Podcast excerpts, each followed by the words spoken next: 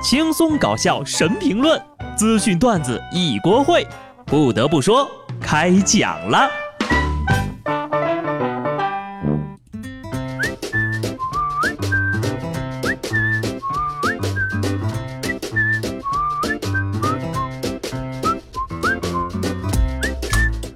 Hello，听众朋友们，大家好，这里是有趣的。不得不说，我是机智的小布。前两天呢，跟布嫂去办了护照，倒不是说准备过年出去玩哈，我是这么想的，大家都很有必要去办一个。万一你国外有个什么土豪亲戚啊，无儿无女的突然走了是吧？只能把这些遗产留给我这个八竿子才能打得着的大外甥，那得随时做好能够出国的准备呀。也许你的家里真的非常有钱，但是你不知道。咱就说王思聪吧，在他十六岁之前，根本不知道家里有钱。知道之后呢，就跑去找他爸爸老王求证。王爸爸说：“这都被你发现了，我这都快过了俩十六了，我爸妈呀还真沉得住气，一点迹象都没有呀。估计我们家是真没钱吧。北大还行，撒贝宁。”不知凄美刘强东，普通家庭马化腾，一无所有王健林，戳心家族又添一人。其实呢，各位还是不要幻想了。我觉得大多数人呢，过的都是王思聪的反向人生。小时候被娇生惯养，想要什么爸妈就给买什么，有时候不想要呀，爸妈还硬要给买。于是呢，就一直以为自己家里有钱。但大约到了十六岁，消费的胃口越来越大。发现要的东西啊，爸妈根本买不起之后，才发现我们家原来没钱呢。为什么就没有人问问我贫穷是什么感受？难不成大家已经感同身受了？有钱没钱呢，差别确实挺大的。你像我吧，除了要赚钱养活自己之外，得提升自己吧，学个特长呀、外语什么的。最好呀是有点才华，会点乐器呀，或者是懂生活，经济有点基础，努力买房买车，出国见见世面呢，对不对？但如果啊天生有钱的人，他只要不学坏就行。上班工作的时候我就想啊，赚钱可真不容易，一定得省着点花。等花钱的时候呢，我又会想，赚钱可真不容易啊，绝对不能亏待自己。工作不易，且赚且珍惜。希望我那些朋友呀，也能心疼一下我，别总是翻旧账。有些人呢，去年欠你的钱，今年竟然还好意思跟我要啊！钱呢，我是会还的，是吧？等我从印度回来之后就给你。说印度富豪穆克什·安巴尼唯一的女儿今日大婚，整场婚礼啊花了两千多万美元。不仅有碧昂斯现场演唱，阿米尔汗、希拉里等人也出席了这次婚宴。看到没有，人家这才是追星的最高境界呀！把偶像请回家里开演唱会，这家人到底是多有钱呢？今年七月份的时候呢，安巴尼成功超越了马云，成为新晋的亚洲首富。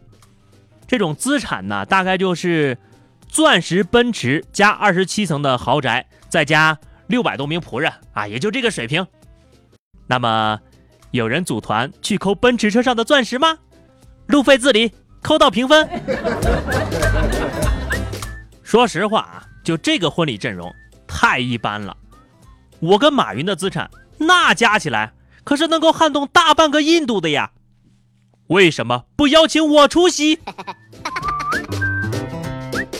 其实呢，穷人的生活虽然大致相同，但工作和地理位置的不一样。使得我们贫穷的生活也是很丰富多彩的。你比如，同样是寒流来了，北方人民和南方人民担心的事情就不一样。先说说北方，这两天呢，由于天气寒冷，哈尔滨西开往满洲里的 K 七零五七次列车在临近安达站的时候呀，车门被冻上了，三名列车员又是撞又是砸的，愣是没凿开。你永远不知道东北有多冷。本次列车成功升级成了。动车，八十八十八十，大哥，搞不定啊！作为一个北方人啊，教给你们一个小妙招：一个人上去舔一口，车门自然就开了，非常好用的哟。同样是天寒地冻啊，身处南方的重庆人民就从来不担心车门会不会打不开的问题，他们只担心呀，生活在当地的非洲动物都过得好不好。这两天呢，重庆的气温也是下降的厉害，长颈鹿等热带动物都开始不适应了。为了让这些远道而来的长颈鹿能在重庆过个好年，动物园管理人员在馆舍外给长颈鹿烧了个火盆，还准备了大蒜、大葱等抗寒的食物。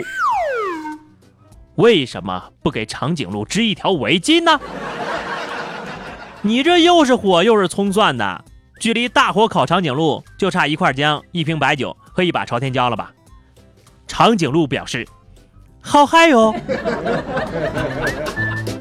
突然觉得重庆的长颈鹿好惨呐，夏天比非洲热，冬天还比非洲冷。多提醒各位一句啊，冬天来了。冷的呀，可不光是长颈鹿，还有你的女朋友呢，请对他们好一点。前两天，安徽官斗派出所接到报警称，路边纸箱里有弃婴。因为天气寒冷呀，民警携棉衣火速赶往报案地点。没想到啊，纸箱里面是个充气娃娃。报警的人说呀，自己经过的时候呢，发现路边的纸箱里有声音，还以为是弃婴呢。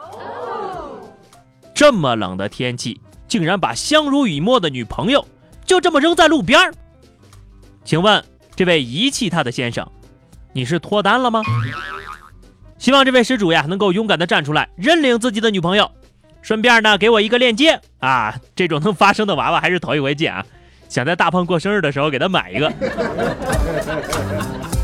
都说充气娃娃是单身之光，可是我觉得这个充气娃娃除了在实战之上有一点用之外，其他都是累赘。